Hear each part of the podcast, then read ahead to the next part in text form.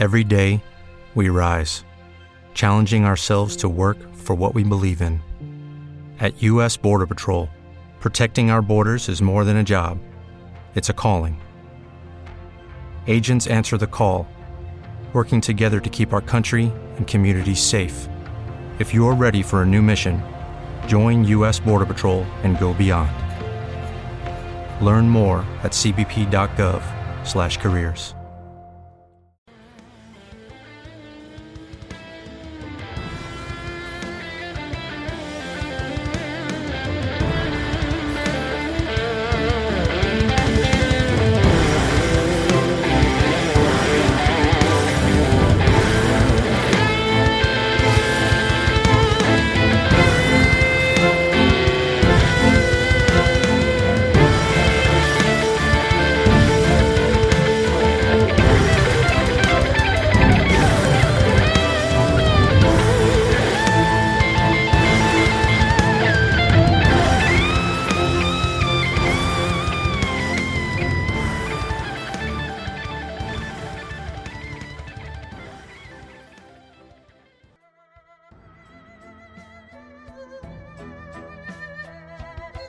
Thank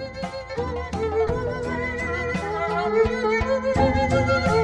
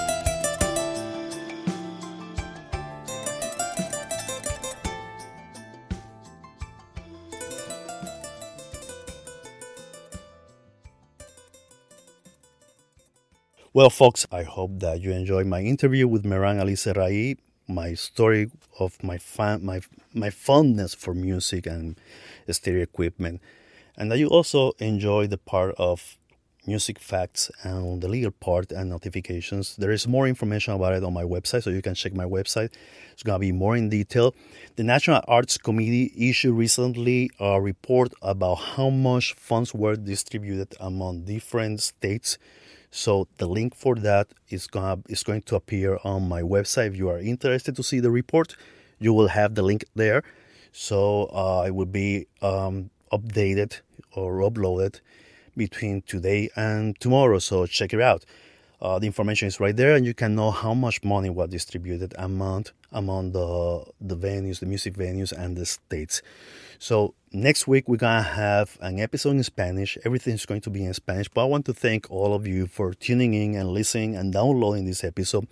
Remember that you can find my webs my my uh, podcast on all major podcast platforms.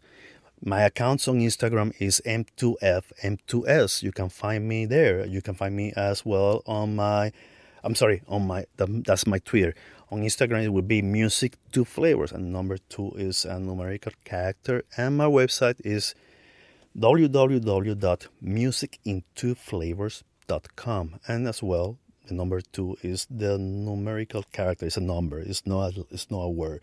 So it's musicintwoflavors.com.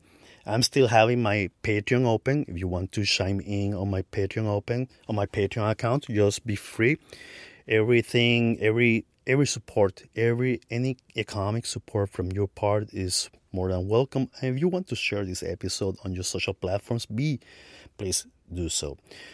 The more people we get to, the more people listen to this podcast, the more the more pleasant the world will be because music is the thing that heals. It's the only way we can heal our wounds with music. Music is powerful. Music brings love. music bring brings togetherness. So let's spread music. Let's spread more love through music.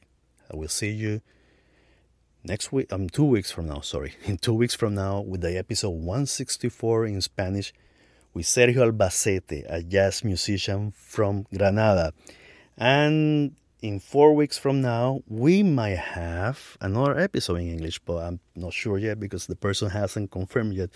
But I'm crossing my fingers that this one is gonna be probably from other part of the world. So see you soon. Here I will hear you soon or read you soon, and I wish you the best week ever. And may the universe always bless you and be the stars be your shining guides in your path in this earthly life. Take care, be safe, always wear a mask, keep your social distance, distance, and what can I say? All of you are great. Without you, our world will be so boring. So be safe. Take care, everyone.